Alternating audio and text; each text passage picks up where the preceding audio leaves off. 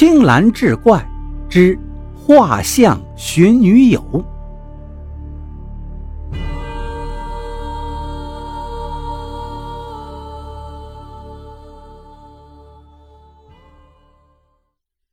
在老城区的东北角，藏着一条老胡同。胡同里住着一位老人，姓胡。很多人并不知道老人的大名，却知道。他就是名震小城的胡神笔。老人搞了一辈子刑侦画像，几年前刚从公安战线上退下来。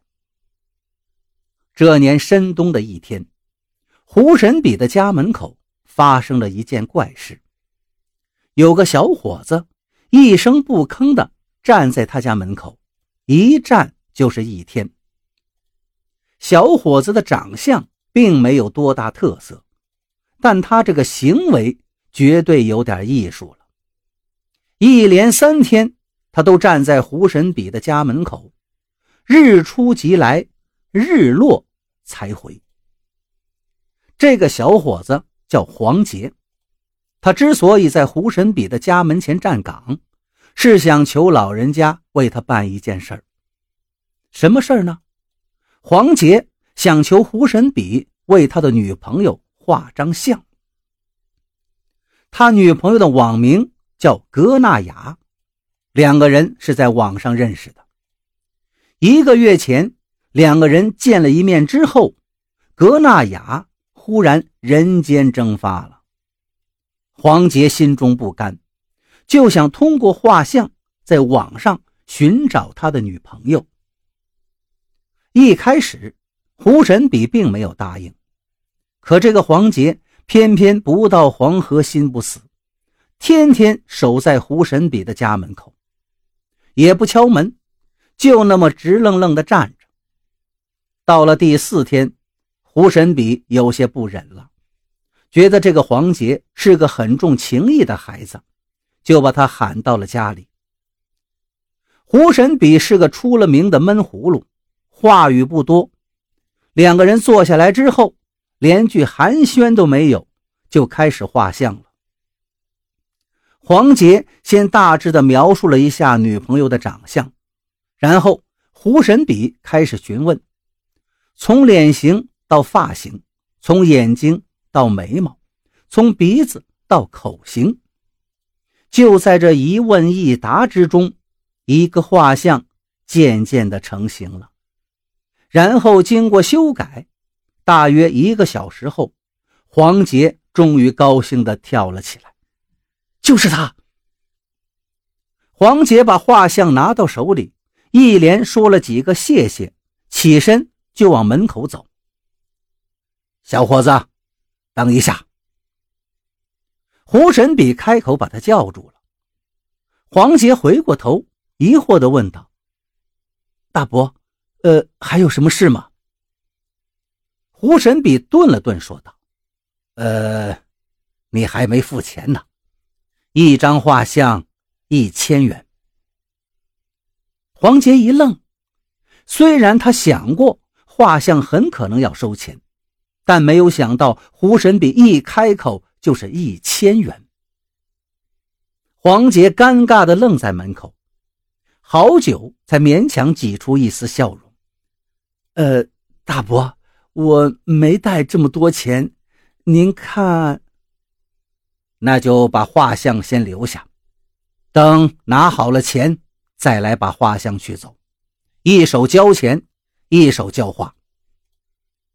胡神笔神情冷漠地说道。无奈，黄杰只好把画像先留下，自己打车回家拿钱。在回去的路上。黄杰隐约觉得，胡神笔这钱呀收的有些蹊跷。从一开始到画像，胡神笔虽然一直没怎么说话，但态度还是很和蔼的，只字没提画像收钱的事儿。但是等到画像出来之后，他的态度突然急转直下，不仅提出要收钱。而且语气也变得冰冷冷的。黄杰不由得暗想：这老头的脾气真古怪呀。不过还好，等黄杰拿着钱赶回来，胡神笔和那幅画像都还在。黄杰把钱交了，拿着画像刚要走，又被胡神笔叫住了。黄杰回过头，不解地问道：“大伯，呃，还有什么事？”胡神笔一招手，示意他坐下。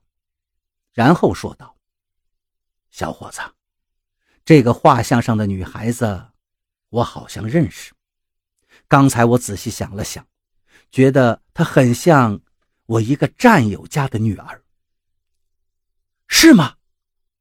黄杰腾地站了起来，来到胡神笔的面前，迫不及待地说道：“大伯，您的那位战友叫什么名字？住在哪儿？你赶紧告诉我，我这就去找他。”胡神笔也缓缓的站起来，停了一会儿，才说道：“前两年，我和那个战友因为一件事情闹僵了，好久没有联系了。后来听说他搬了家，电话也换了。不过，我倒是听说他仍然住在省城。那一定是他。”黄杰激动地说着：“我们用 QQ 聊天时。”格纳雅就告诉过我，他是省城的。大伯，您一定要帮帮我，无论如何也要找到他呀。这个嘛，胡神笔有些吞吞吐吐的说着。省城离这儿有三百多公里，我怎么？黄杰顿时心领神会了，又从兜里掏出五百块钱，送到胡神笔的手中。大伯。这个忙您一定要帮啊！这五百块您先拿着，作为路费和日常的开销。如果不够的话，我再准备。钱的事您不用担心。胡神笔并没有客气，把钱接过来揣到了兜里。那我试试吧。啊，对了，你刚才提到的 QQ 聊天，你回去后把你跟你女朋友的聊天记录。发到我的电子邮箱吧，这是邮箱地址。好了，我要休息了，你回去吧。一有消息，我就会通知你。见胡神笔下了逐客令，黄杰赶紧留下自己的手机号码，然后就告辞了。回到家，黄杰把聊天记录发给了胡神笔，并在格纳雅经常登录的网站发了一个寻人启事的帖子。还附上了那张画像。仅仅两天后，黄杰真就盼来了胡神笔的电话。在电话那头，胡神笔说道：“他找到了黄杰的女朋友格纳雅。半个小时前，他已经安排了一个朋友开车来接黄杰，估计这个时候就快到黄杰家楼下了。”黄杰一听大喜，慌忙跑到楼下。门前果然停着一辆小轿车，一问，司机说自己是胡神笔派来接一个叫黄杰的朋友的。